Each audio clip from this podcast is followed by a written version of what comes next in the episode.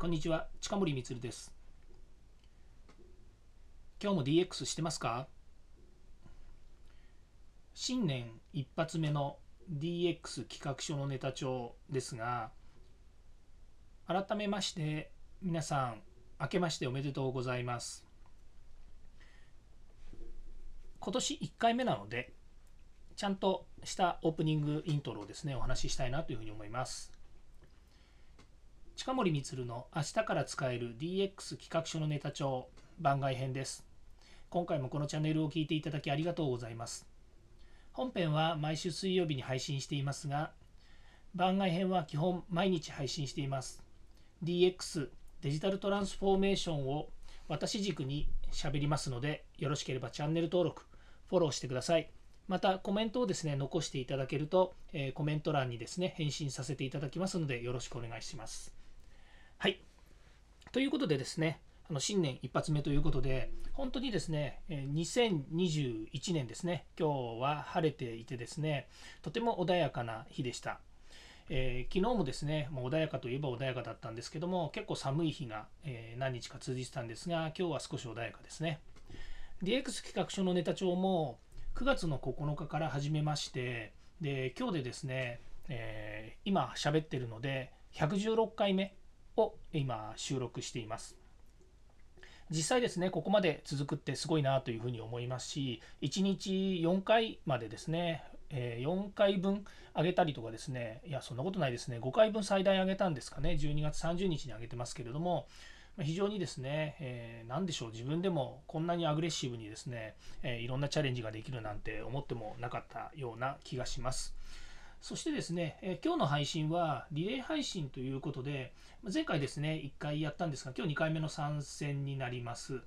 で、私が今参加している、えー、幸せの種というですね、コミュニティがあります。えー、幸せの種、日本語で言うとそうなんですけど、シーズというですね、SEEDS ですね、シードに S で幸せの種ということで、え参加していてですね、まあ、ここは、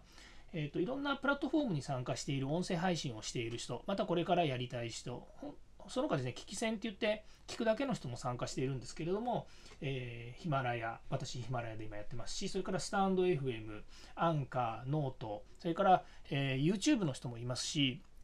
まあ、多種多様、いろんなところでですね、音声配信をしている人たちの、え、相互に応援し合うグループ、コミュニティなんですね。まあ、このメンバーの活動の、えー、スピード感ってすごくてですね、本当、あのもう、うん、実際ですね、ちょっと調べていってくださいと言いたくなるぐらいです。あのノートの方にですね、あのシーズっていうふうに検索してもらえればいくらでも出てくるんですけれども、もうロゴマーク作ったりとか、それからキャラクター作ったりとか、名前作ったりとか、あとはですね、もう実際のマーケットですね、えー、相互にですね、販売し合えるマーケット、まあ、あのグッズとかもありますし、それからあと自分たちが持っている、えー、なんでしょうね、それぞれ皆さんの得意分野をですね、あのしっかりとこう販売できるような、そういうマーケットプレイスも作っているんですね。なかなか面白いところです。で、まあ、このリレー配信という企画なんですけれども、えー、ちょっと遅くなりましたが、えー、私の方に引き継いでいただいたのはですね、えー、篠田東也さんという方で、えこの方ですね、多分あの、えーといろんなプラットフォームでやってらっしゃるんですが、ただ私の前はですね、その YouTube で篠戸谷さんがですね、えー、配信をしていて、まあ、そこら辺が12月31日の、えー、夜半なんですけれども、そこから引き継いで私に行きました。で私は DX 企画書のネタ帳で、えー、ヒマラヤというプラットフォームでですね、皆さんにこうやってお届けしてるんですけども、次はですね、旅する、えー、アトリエ、ゆえさんという方がですね、えっと、これはスタンド FM の方ですね、そちらの方で、えっと、配信をされるということで、またお楽しみいただければというふうに思っています。はい。えちょっと,、えーと、内容的にちょっと話をするとですね、え12月の18日から、えーえーと、今年の1月の5日までですね、えー、この、えー、幸せの種というですね、あ、ごめんなさい。テーマが幸せの種で、シーズは音声配信を応援し合うグループでしたね。ちょっと間違っちゃいましたけど、つまめないのでこのまま配信します。で、えー、その、えこの期間ですね、えリレー配信ということで、各メンバー、今大体80人ぐらいですかね、えー、いろいろもう毎回第4期、今度第5期ぐらいを募集するんですかね。えっと、毎回毎回募集をかけてメンバーをこう募っているんですけども基本的にはですね、まあ、貢献の気持ちがあればですね、この中にいていただいてよくて、まあ、あと、まあ、多少のルールというかですねあのいろんなことあります。あの個人が参加してるコミュニティなのでみんなフラットなのでそういう意味ではやりたいことが皆さんあるんですけれどもやっぱりこうメンバーねあのそれぞれの思いとかもあるので、まあ、それをですねま一応まコントロールをしていくということで、まあ、代表のソリティさんという方がですねあの今までにないようなことが発生するとですね、えー、差配してくれるというような感じで、まあ、それでも楽しくワイワイ賑やかにですねもう毎日本当あの、えーメールというかですね、まえーと、基本的に SNS の、チャットツール使ってるんですけれどもあのやり取りがすごくてですねもう本当目離すとですね、えー、全然ついていけなくなっちゃうような、まあ、そんなような状態にもなっています。ということでですねあの音声配信をしたいとかそれから音声配信をしていますということで、まあ、例えばこれからやりたいっていうような人にしてみると例えばテーマどう決めたらいいのかとか内容どうしたらいいのかとか、えー、本当どこでプラットフォームですね、どこでやったらいいのか、まあ、そういったことをですね、いろいろ気になったりしますよね。でそういうものをですね、アドバイスしてくれたりとか、まあ、あの中中身によってはですね、かなり深いところまでいきますよね。